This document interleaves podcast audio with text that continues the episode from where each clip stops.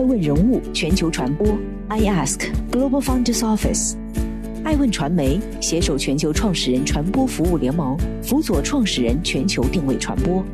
欢迎您每天聆听爱问人物。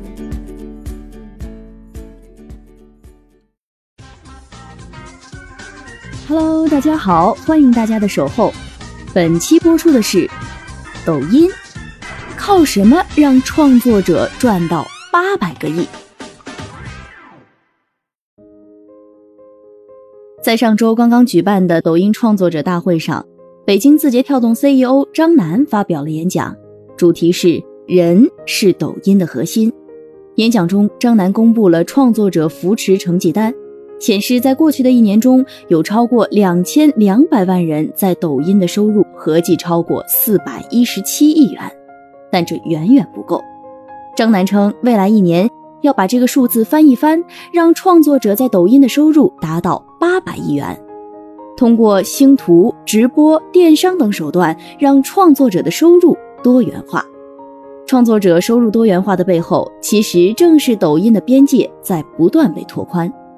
诞生于二零一六年的直播电商，现已成长为继社交电商、垂直电商、综合电商之外的电商第四形态。在经历了2019年的爆发期和洗牌期后，如今的电商直播行业已经进入比拼品质与耐力的下半场，而2020年的新冠疫情无疑又为其积压了一部分用户群体的消费力。艾瑞咨询的报告显示，在去年电商直播的整体成交额已达到4512.9亿元，同比增长百分之两百点四，可以说电商直播的未来成长空间相当值得期待。这对于目前拥有巨大流量池并且寻求商业化路径的抖音来说，自然不会错过。然而，一个内容平台想转身闯入电商红海，绝非易事。实际上，抖音早就开始走上从流量平台到电商平台的转型之路。今年六月，抖音正式成立以电商明确命名的一级业务部门。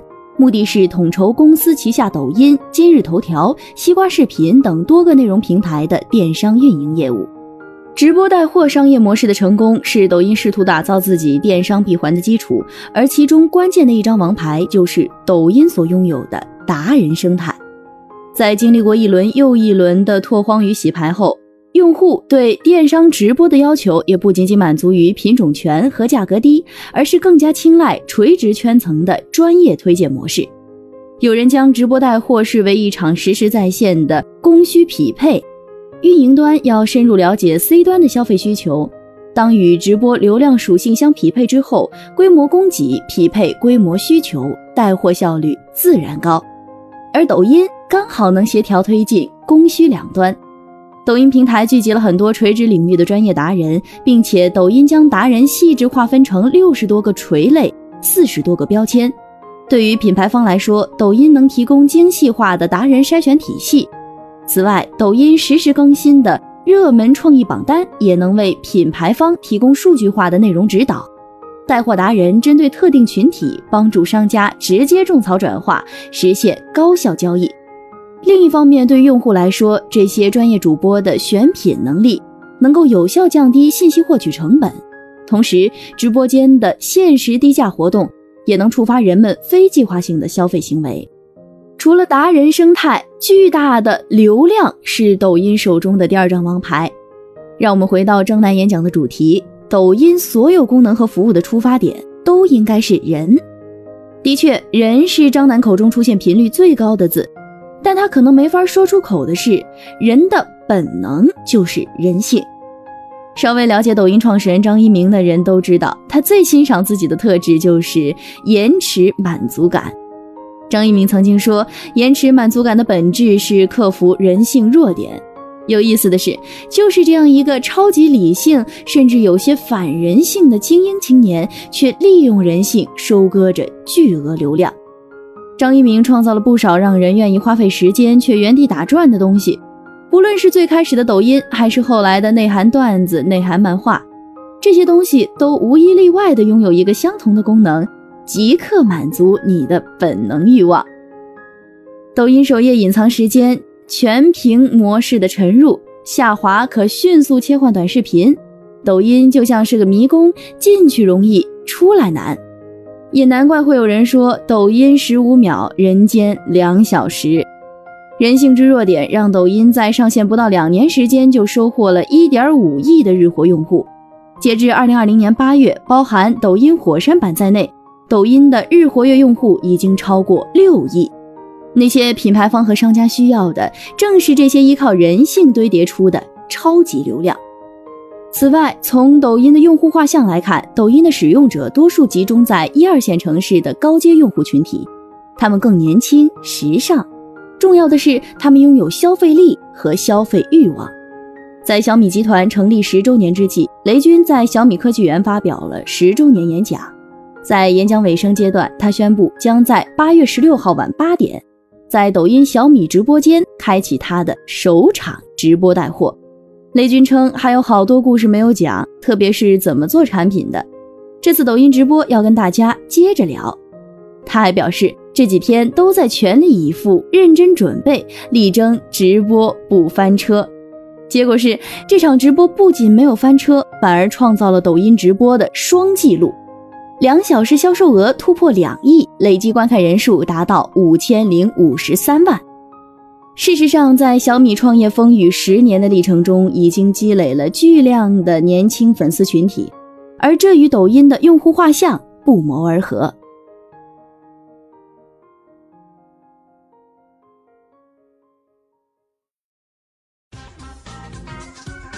欢迎继续聆听《守候》，爱问人物全球传播，正在播出的是抖音。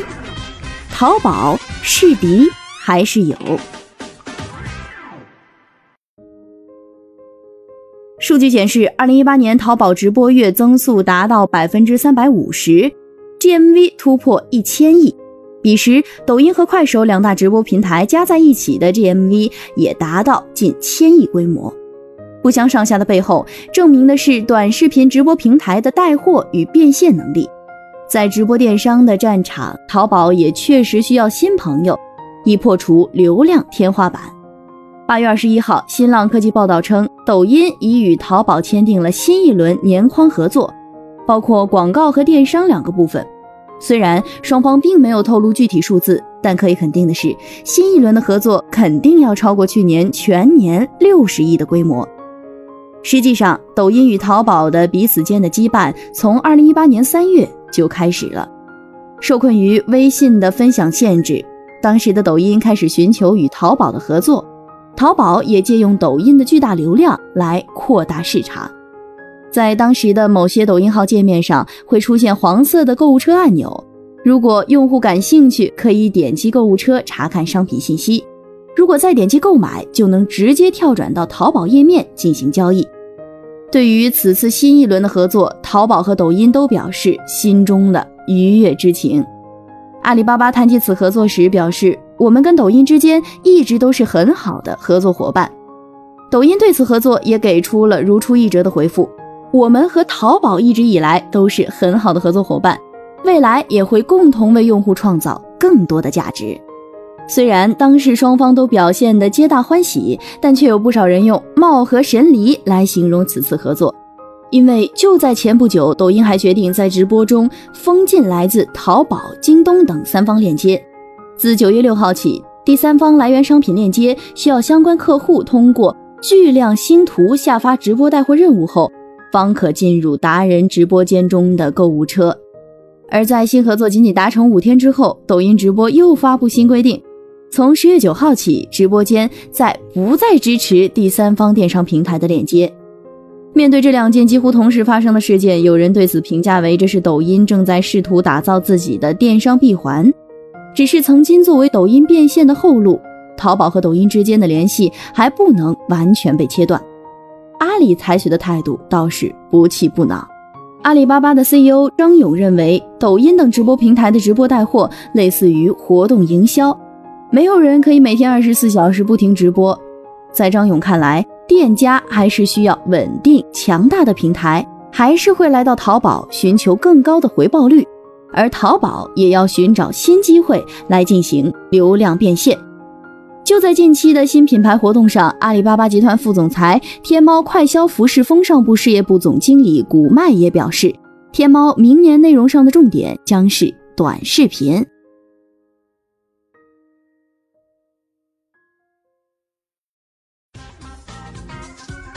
欢迎继续聆听《守候》，爱问人物全球传播，正在播出的是抖音内容平台转电商道路还很长。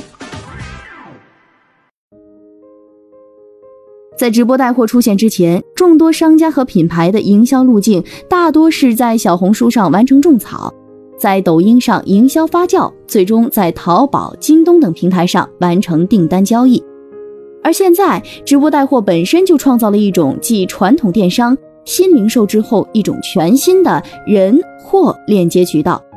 以抖音和快手为代表的短视频平台打算自己做电商，已经是司马昭之心。快手最近也是动作不断，对小店规则进行了一系列的优化更新。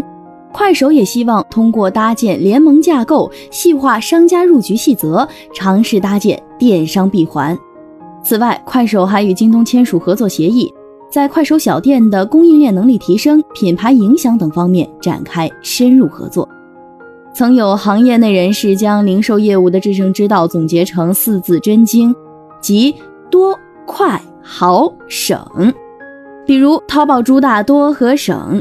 众所周知，淘宝的 SKU 多，价格也较为亲民；而京东在主打快和好，其智能物流技术在行业内位列第一阵营。拼多多主打的则是多和省。虽然不要指望东西质量有多好，便宜就完事儿了。反观目前的抖音，可能与四个字中的每一个字。都还有一点距离，在承担海外扩张重任的 TikTok 频频受挫之际，张一鸣不仅需要新的故事来对冲资本市场上可能出现的负面影响，更重要的是，在流量红利见顶、政策监管升级等困境之下，新的盈利模式更是字节所必须的。抖音电商也因此被寄予厚望。换句话说，抖音电商的路再难走，也要坚持走下去。